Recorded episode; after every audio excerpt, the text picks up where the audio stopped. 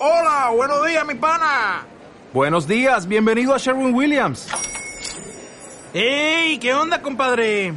¿Qué onda? Ya tengo lista la pintura que ordenaste en el ProPlus app. Con más de 6.000 representantes en nuestras tiendas listos para atenderte en tu idioma y beneficios para contratistas que encontrarás en aliadopro.com. En Sherwin Williams somos el aliado del PRO.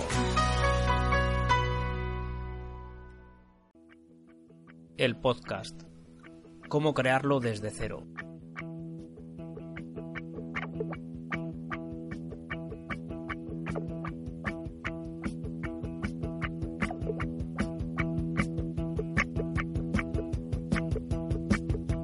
Hola, ¿qué tal? Bienvenido a este primer podcast de reydefine.com.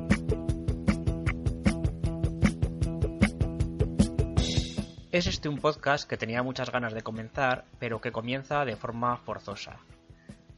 ¿Qué quiero decir con esto? Bueno, yo quería hablar de cómo crear un podcast desde hace tiempo en el blog. Lo que sucede es que es un tema extenso si queremos cubrirlo bien, y lo fui dejando.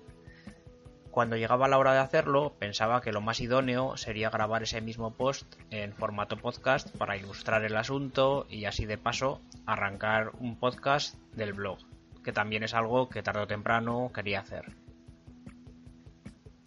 Así que bueno, estoy muy contento de que haya llegado el momento de editar este hilo y por tanto de inaugurar el podcast. Si os parece, vamos al tema sin más dilación y al terminar comento qué tipo de contenidos tendrán cabida en sucesivas entregas de este podcast. Hoy vamos a ver cómo crear un podcast quiero ofrecer una visión lo más global posible para que entiendas bien lo que es, cómo hacerlo paso a paso y que no te quede ninguna duda. Sé que puede dar miedo, pero es más fácil de lo que parece, créeme. ¿Por qué deberías hacer un podcast? Bueno, mi consejo es que lo hagas siempre por entusiasmo, en base a alguna temática que a ti te apasione. No caigas en el error de hacerlo por moda, porque aunque quieras parecer experto de algo, si ese tema realmente no te entusiasma, la gente lo va a notar. Dicho esto, ¿qué razones hay para crear un podcast? Como creadores de contenido, una gran ventaja es la menor competencia que hay respecto al blogging. Menos gente se ha animado a hacer podcast en el mundo hispanoparlante y entonces es más fácil encontrar un sitio que no esté explotado. Otra ventaja es el consumo fácil que tiene un podcast, compaginable con actividades cotidianas, como por ejemplo salir a correr, ir en autobús, conducir o realizar cualquier actividad rutinaria. Esto es algo que la lectura de un blog no, no lo aporta. Una tercera razón es que la voz genera más autoridad que la palabra escrita su resonancia en el cerebro es mayor y como oyentes notamos una mayor implicación. Cuando alguien se ha molestado en hacer un podcast, percibimos que cree con más fuerza en su mensaje y en su contenido. Y eso como oyentes lo valoramos de una forma positiva, de modo consciente o inconsciente. A consecuencia de esto se crea también una relación más íntima con el oyente, hay una componente mayor de espontaneidad eh, pues por ejemplo yo este texto no lo estoy leyendo estrictamente, lo estoy improvisando en base a unas pautas que tengo escritas y tú como oyente puedes valorar eh, ese carácter como más directo y más natural y por tanto pues más creíble. Esto es especialmente valioso también para bajarnos eh, de nuestro púlpito de blogueros y hablar más de tú a tú con la gente, con, otro ritmo diferente, de una forma más desenfadada eliminando vocabularios específicos eh, poco accesibles para la mayoría de la gente. Es cierto que cuando lees de viva voz un escrito te das cuenta de que hay muchas cosas que están hechas para el lucimiento del escritor y no para que la gente entienda perfectamente el mensaje. Eso es algo a evitar en ambos formatos, tanto en el blog como en el podcast. Pero en el podcast sí que es cierto que nos damos cuenta con mayor facilidad y entonces lo corregimos en el momento. Y una última razón sería para las personas que simplemente no les gusta escribir o piensan que escribir no se les da bien. Bueno, Yo soy de la opinión de que todo el mundo puede escribir, es una cuestión de simple práctica, de lectura y de escritura. Pero sí es cierto que si se te hace muy cuesta arriba, tienes en el podcast una herramienta para escapar al folio en blanco. Pero ojo, te aviso que algo tendrás que escribir para no enfrentarte en vez del folio en blanco al micrófono en blanco, que impone bastante más, te lo advierto. Bueno, y después de esta chapa, vamos a ponernos manos a la obra cómo hacemos nuestro primer podcast. A mí me gusta separar eh, la parte técnica de la del contenido a la hora de explicar cómo hacer un podcast. Es más fácil y además el perfil de gente que se atreva con el podcast por primera vez puede ser muy variable. Puede que haya gente que esté puesta en temas informáticos a la que no le va a costar nada la dinámica técnica de crear un podcast y por el contrario puede haber gente que sí que tenga muy bien conceptualizado su podcast, qué contenidos quiere distribuir, pero en cambio no tenga ni idea de rudimentos técnicos, de cómo grabarlo, editarlo, subirlo, etc. Con lo cual vamos a separar ambas partes y vamos a hablar primero del contenido de nuestro podcast.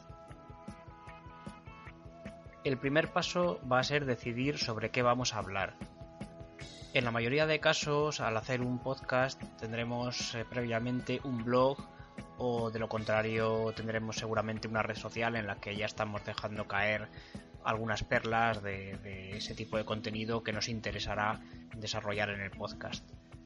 Si no es así, tú decides, habla de un tema que te apasione, sobre tu trabajo, sobre un hobby que a lo mejor te gustaría que se convirtiese en tu trabajo pero sobre todo sé fiel a tus gustos y a tus pasiones. Si a ti te aburre lo que cuentas, figúrate eh, a los demás eh, lo que lo notarán. Una vez elegido el tema, hay que saberlo verbalizar.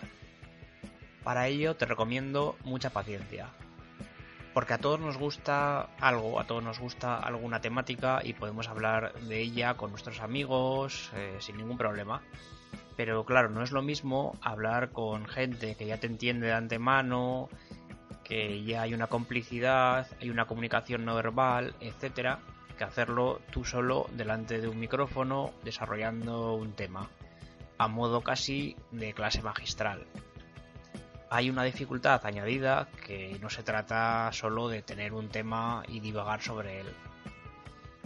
Entonces, tranquilo, esto se mejora cogiendo confianza con el micrófono, repitiendo, repitiendo, repitiendo y en última instancia también conformándote. ¿Por qué digo conformándote? Porque tú no eres un locutor de radio y eso no es lo que la gente espera de ti en un podcast. Solo necesitas transmitir tus ideas de una forma clara a un grupo de gente interesada en escucharlas. Así que que titubees un poco, que pienses las cosas, no pasa nada. Mientras no afecte al ritmo demasiado, somos humanos y de hecho quien te escucha además va a valorar que tú parezcas una persona normal hablando con tus imperfecciones, etc. Otra parte importante a la hora de hacer un podcast es la preparación por muy espontáneo que lo quieras hacer, no puedes ponerte a grabar así a lo loco sin preparar nada. Tienes que organizar tus ideas y hacerte un esquema con la estructura del programa. No hace falta que sea nada formal ni que midamos los tiempos al milímetro, pero sí que hay cosas que puedes ya ir determinando. Una muy importante es la periodicidad y la duración. Las pongo juntas porque van a depender una de la otra mucho serán siempre las que tú decidas, pero siempre también irán en función de tu audiencia, de su tiempo y de las ganas que tiene de consumir tus contenidos. Si actualizas mucho, no deberías hacer podcasts muy largos, porque quizás sea demasiado para que tu audiencia lo asimile. Y siempre vale más dejar a la audiencia con las ganas para que esperen impacientes tu próximo podcast. Ten en cuenta también que la gente que se descarga un podcast suele tener la expectativa de que le dure para un rato. Un podcast no es como un vídeo de YouTube. Tú puedes hacerlo de 5 minutos, pero eso es algo que en general no conviene. La duración de un podcast suele estar, en términos generales, sobre la hora. pero tampoco es algo que tengas que seguirlo como una norma estricta. Va a depender mucho, como te digo, de la periodicidad. Si tú haces un podcast al mes, que sea de dos horas no será algo excesivo. Pero en cambio, si lo haces a la semana, pues a lo mejor dos horas sí que son mucho. Piensa que dos horas de tiempo hoy en día en nuestra vida prácticamente no se lo dedicamos a nada. La estructura general es otro tema a tener en cuenta. Típicamente un podcast tiene una entradilla que puede consistir en música y el nombre del podcast dicho con una voz especial.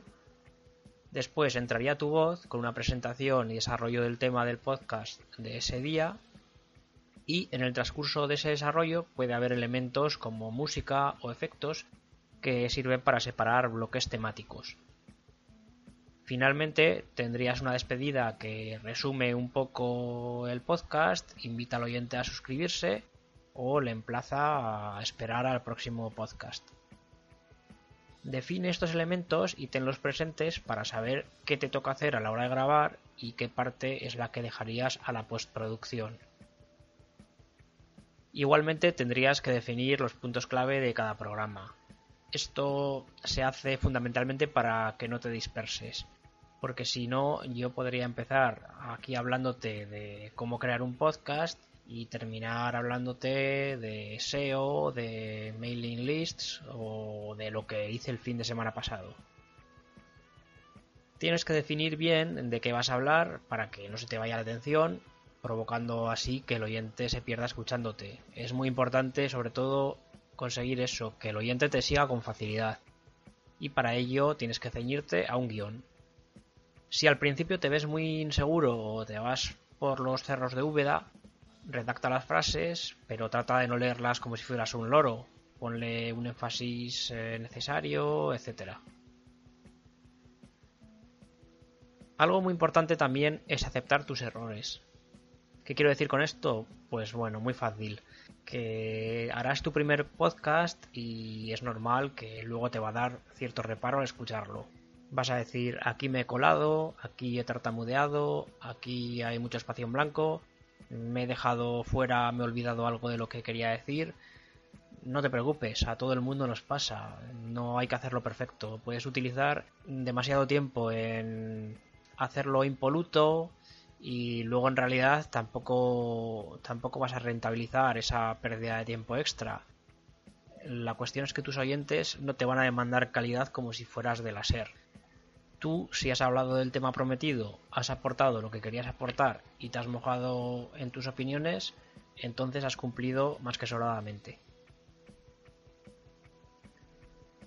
Una vez que tenemos controlado todo el tema del contenido, nos tenemos que enfrentar a la parte técnica, que es lo que más miedo da a algunos. Suele haber muchas dudas con el tema sobre todo de cómo grabar el podcast. Existen muchas opciones admisibles, desde el micrófono interno del móvil hasta un micrófono profesional. Todas estas opciones son válidas, pero yo recomiendo no pasarnos ni de profesionalización ni tampoco ser excesivamente dejados.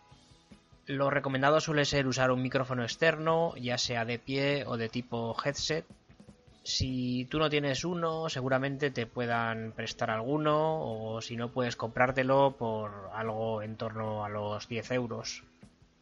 ¿Por qué estos y no otros micrófonos más profesionales? Bueno, indudablemente un micrófono profesional te va a dar mejor resultado, mejor calidad de sonido.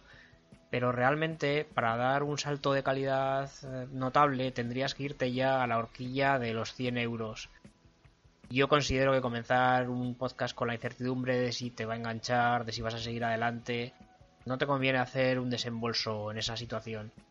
Lo mejor es probar el formato con los medios que tengas a tu alcance y si tienes que crecer algún día ya crecerás, pero con tranquilidad.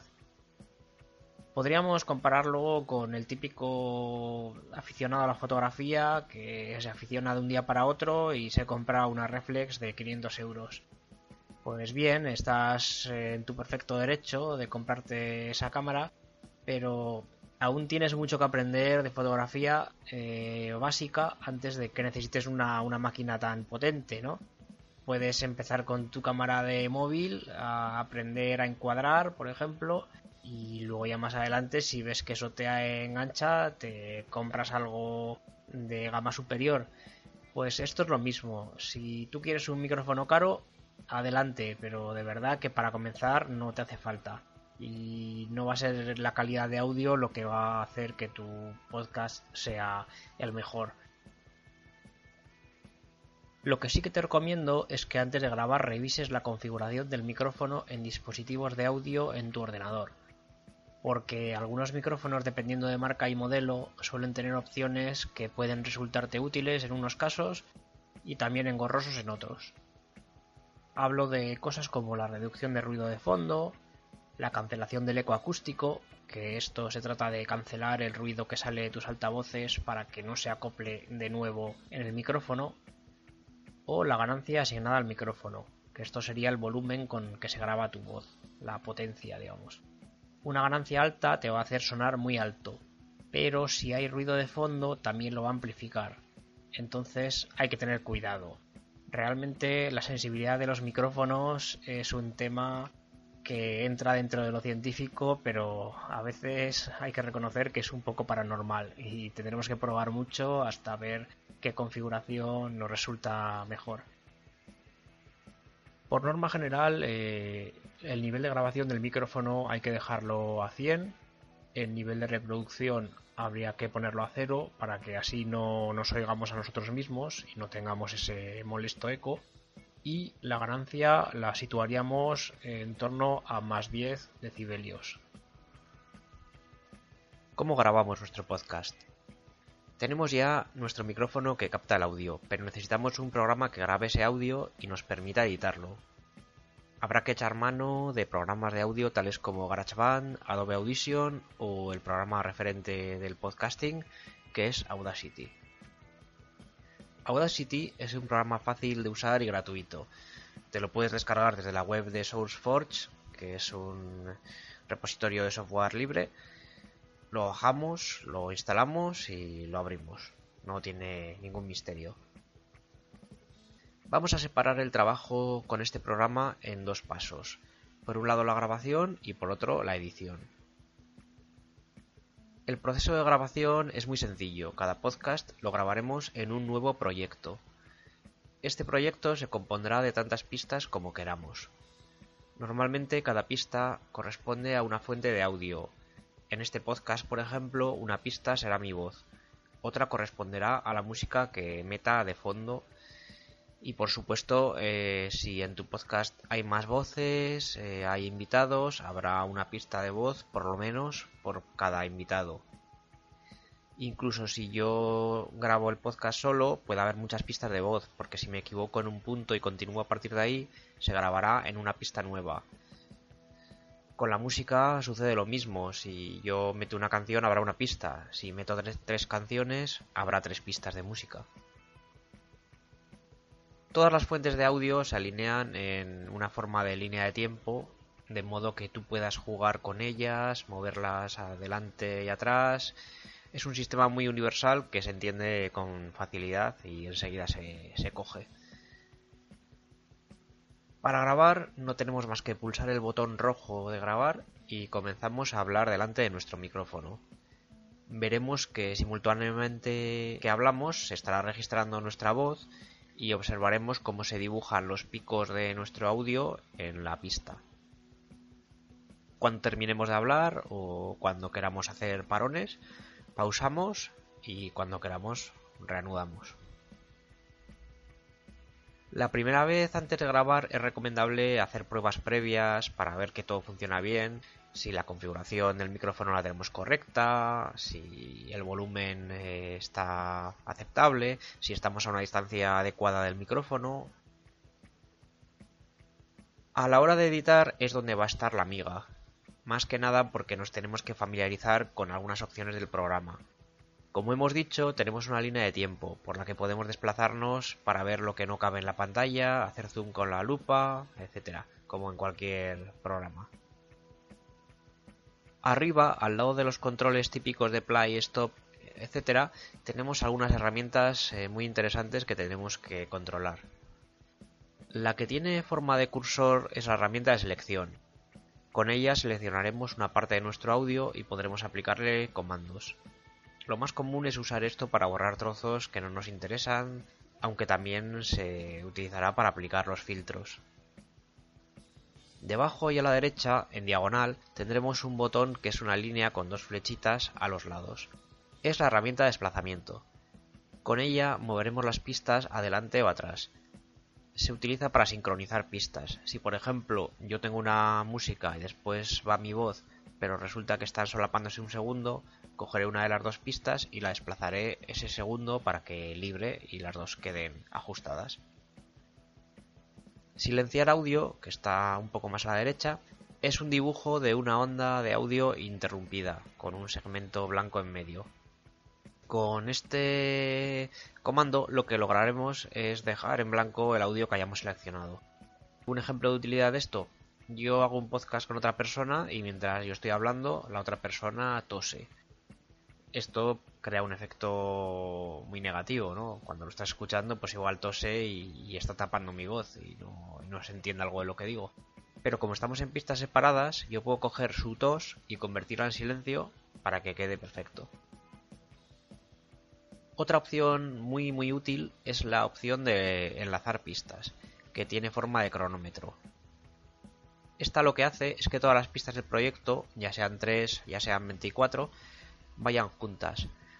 Lo que significa que si yo borro dos segundos de audio en una pista, se borra esa parte en todas y queda el proyecto ajustado. Para entender esto mejor hemos de pensar en un proyecto en el que tenemos todo ya editado, ajustado a la perfección y de repente nos damos cuenta de algún error en una pista determinada. Queremos quitar un segundo. Si lo hago normalmente se me descuadrará todo ese segundo pero si lo hago con esta herramienta seleccionada, todo el proyecto se ajustará a ese cambio de tiempo y quedará perfecto. Nos metemos ya en el menú de efecto en el que tenemos muchas formas de tratar del sonido. La mayoría de efectos no los vamos a necesitar para nada, pero hay algunos que sí que son muy básicos. Quizá el más básico es el efecto amplificar, que sirve para subir y bajar el volumen de una pista le pondremos valores positivos o negativos según lo que queramos conseguir y así nos valdrá tanto para corregir un sonido de micrófono bajo como para atenuar el volumen de una música demasiado saturada. Hay que tener cuidado con no amplificar demasiado eh, el volumen de nuestro micrófono porque corremos eh, el riesgo de saturar y entonces pues eh, dará un efecto muy negativo, se escucharán golpes, etcétera. Otro efecto es, eh, que son dos efectos en este caso, son los de aparecer progresivamente y desvanecer progresivamente. Serían lo que conocemos también como fade in y fade out, y son efectos muy utilizados en radio eh, para hacer que la música entre o salga de una forma suave. Lo aplicaríamos al principio o al final de la pista respectivamente. Sobre todo se suele utilizar el, el desvanecer progresivamente, el fade out, cuando queremos cortar una pista que no finaliza exactamente donde nos gustaría. Otra, otra opción muy importante, aunque también muy compleja, es la reducción de ruido. Nos puede dar muchos quebraderos de cabeza si no la aprendemos a usar bien. Se usa para reducir el ruido que no hemos podido eliminar de otra forma. Otra forma tal como estar en una habitación silenciosa y bien aislada, o tener un micrófono que capte un audio aceptable. Para aplicar la reducción de ruido de Audacity, primero tenemos que seleccionar una muestra de ese ruido. Con la herramienta selección cogeremos un par de segundos de ruido en una parte en, la que no hablemos, en que esté en silencio, ya sea al comienzo de la grabación, en una pausa que hagamos, etc. La cuestión es que tenemos que seleccionar un punto en el que solo se escuche ese ruido. Con este ruido seleccionado vamos a efecto reducción y pulsamos en el botón obtener perfil de ruido. Ahora Audacity ya sabe que ese es el ruido que tiene que eliminar. A continuación seleccionamos la pista entera, nos bastará con darle clic eh, en la izquierda, en la cabecera de la pista, y retornaremos a efecto reducción. Nos aparecerán unas opciones y bueno, pues cuanto más, cuanto más subamos el valor que aparece, más ruido reduciremos. Pero hay que tener mucho cuidado con esto porque cuando quitamos ruido eliminamos también frecuencias de, de audio de nuestra voz. Y si nos pasamos de eliminar ruido empezaremos a sonar con unos ruidos muy metálicos.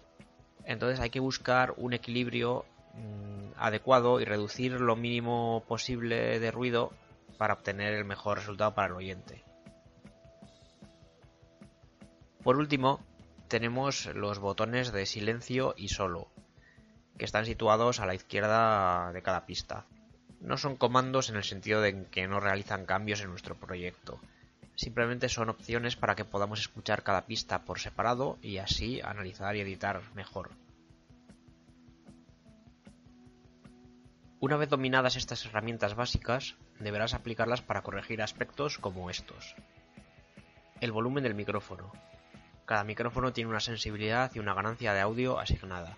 En Audacity, arriba a la derecha verás una barra verde que oscila al grabar o al reproducir. Son los niveles de tu voz. Si ves que está picando hasta el rojo constantemente, es que estás muy alto. El volumen de la música. Es común que si metes música, esta esté mucho más alta que tu voz, lo que puede ser molesto y sobresaltar al oyente. El ruido de fondo. Dependiendo de la sensibilidad del micrófono y de la estancia en la que grabes, puede que haya ruido de fondo. De hecho, casi siempre hay algo. Lo mejor para detectarlo y ver si resulta muy molesto es escuchar nuestra grabación con auriculares. Cabe también destacar aquí el problema de los pops. Se le llama pops a los golpes que ciertos sonidos oclusivos o explosivos, generalmente el fonema P, pueden ocasionar en una grabación. Cuando los pronunciamos generamos un golpe de aire que puede sobrepasar al micrófono y esto se arregla o separándonos un poco del micrófono o mediante un filtro antipop, que es una pequeña pantalla que se instala delante del micrófono para matizar este problema.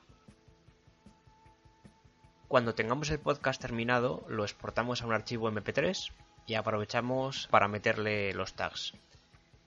Como se utilizan los tags comunes de audio, podemos poner como artista el nombre de nuestro blog como disco el nombre de nuestro podcast y como canción el nombre o la temática del episodio en concreto. También estaría muy bien meterle ya una imagen como carátula, pues después nos la pedirán. Y con esto ya tendríamos el podcast grabado. Insistir una vez más en que nunca vamos a tener una calidad de sonido profesional. No tenemos que obsesionarnos con esto porque nadie te va a pedir un alarde técnico ya que casi todo el mundo comienza sus podcasts con ruidos molestos y, eso es algo que la experiencia va mejorando y matizando. Un apartado en el que no nos vamos a parar es en un podcast a varias bandas, es decir, con varios participantes vía online. Pero baste decir que la cosa se complica un poco, ya que habría que hacer una conferencia vía Skype y primero, Skype no graba, y segundo, Skype filtra las voces degradándolas. Por ello, si, si yo grabase, mi voz saldría bien, pero la voz del resto de participantes sonarían peor, eh, la conexión también les podría jugar malas pasadas, con algún microcorte, etc. En estos casos, lo mejor es que cada cual, cada participante, grabe su propio audio por separado y después se junten las pistas en Audacity. Es algo más rollo, pero es lo que mejor funciona. Hecha esta aclaración, solo nos queda ver dónde vamos a subir el podcast. Ya tenemos nuestro MP3, pero claro, con él en nuestro ordenador no hacemos nada. Necesitamos difundirlo y el lugar más universal de consumo de podcast es iTunes, por tanto nos interesa tenerlo ahí. Pero es que iTunes en realidad no aloja podcast, solo los propaga. Entonces vamos a tener que dar alguna vuelta que otra hasta llegar a ese punto. Yo personalmente para alojar el podcast elijo iBooks. Es líder del podcasting en castellano y nos permite alojar mucho audio en su modo gratuito, lo que es ideal para comenzar. Tendremos que crearnos un usuario y después crearnos un canal también. Después, cuando subamos un audio, lo haremos a ese canal para que estén así bien ordenados y nuestros oyentes puedan consultarlos. Lo que es importante es que, que lo subamos también con su imagen de calidad, con una buena descripción, con tags, etcétera, para dar una imagen atractiva del podcast y bueno, pues también atraer un poquito de SEO. Mediante iBox por web o app, nuestros oyentes podrán escucharnos y suscribirse a nuestro podcast sin problema. Pero para estar en iTunes, como decimos, eh, tenemos que registrarnos allí y ofrecerle a iTunes un enlace XML eh, que le informará de cuando hemos publicado un podcast eh, en iBooks. Para hacer esto necesitamos tener una Apple ID y por supuesto iTunes instalado. Así que si no somos usuarios de Mac, el proceso es un poco más farragoso, pero bueno, vamos a ver cómo hacerlo paso a paso. Instalamos ante todo iTunes si no lo tenemos ya y entramos eh, a la tienda al apartado podcasts.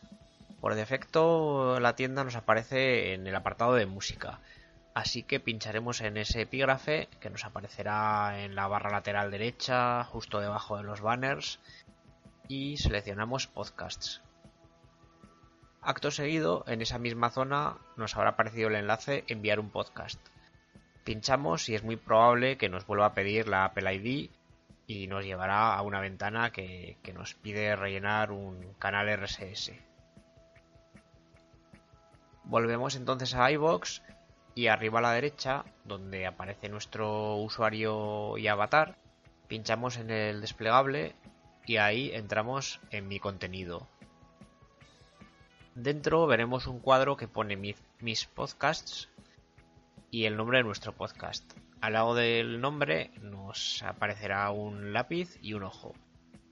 Pinchamos en el lapicero, que lo que significa es editar nuestro podcast, y nos aparecerá el campo feed RSS.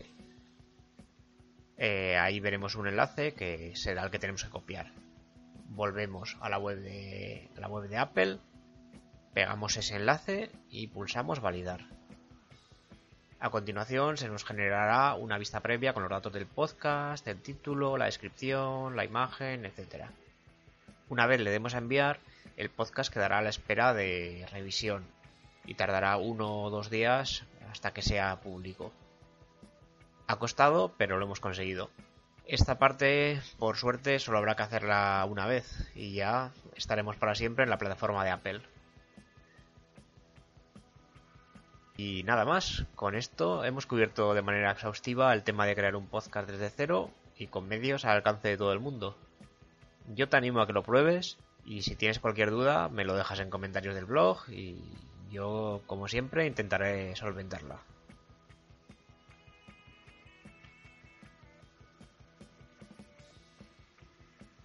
Bueno, pues lo prometido es deuda y ahora que ya hemos visto cómo hacer un podcast, voy a hablar concretamente de cómo va a ser este podcast, el podcast de reydefine.com. Ante todo, lo que no quiero es que el blog y el podcast sean algo lineal. Es decir, mi idea no es que cada blog tenga un podcast correspondiente ni nada parecido. ¿Estarán relacionados uno y otro? Sin duda. Pero al igual que hago con la mailing list, habrá una parte de contenido exclusivo que solo se podrá consumir desde cada plataforma. De este modo será menos aburrido tanto para mí al crearlo como para ti al consumirlo, si es que te apetece. Observo respecto a la temática y la periodicidad del podcast dos vías. Por un lado, pienso hacer un podcast mensual que resuma los temas de los que he hablado últimamente, pero que no incluya todo el contenido, sino que vaya un poco más al grano de los aspectos más problemáticos. ¿Cómo distribuiré este tipo de podcasts? Seguramente a través de la lista de correo sea lo más idóneo. Por otro lado, habrá otro tipo de podcast más exhaustivos a modo de guía. Sería un poco a imagen de este primer capítulo que ha girado en torno a la creación del podcast, pues cuando considere que voy a tratar un tema así muy amplio, que ofrezco una visión en profundidad de un asunto, entonces sí que haré un podcast especialmente para ello y de una duración más generosa. Por cierto, tengo que decir que la sintonía del podcast es Halo Galo, un tema mítico de una banda mítica, los alemanes Noi. Y nada más, ya me has puesto voz, así que espero tus comentarios Si te ha gustado el podcast, suscríbete. Si no te ha gustado el podcast, suscríbete también y dime qué no te ha gustado, qué cosas crees que puedo mejorar. Que te vaya todo muy bien y hasta el próximo podcast.